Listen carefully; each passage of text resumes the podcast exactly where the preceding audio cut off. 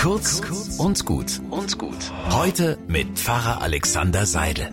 Es ist der Tag der deutschen Einheit. Wobei ich gar nicht weiß, ob ich das heute feiern möchte, weil ja abzusehen ist, dass heute im Laufe des Tages die Politiker wieder verbal aufeinander einprügeln und manche Heinis werden fleißig mit Fake News versuchen, weiter einen Keil in unsere Gesellschaft zu treiben. Ist das Einheit?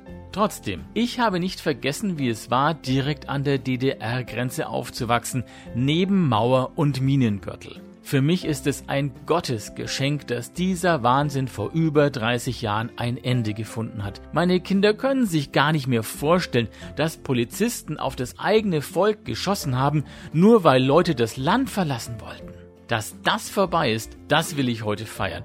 Und ich möchte meinen Teil dazu beitragen, dass die Menschlichkeit siegt. Werde bei all diesen hetzerischen Spielchen und Sprüchen nicht mitmachen. Und ich will dafür beten, dass uns dieses Gefühl nicht abhanden kommt. Dieses Gefühl, dass wir ein Land sind. Ein Land, in dem ganz, ganz viele unterschiedliche Menschen miteinander leben können. Einen guten Tag wünsche ich euch.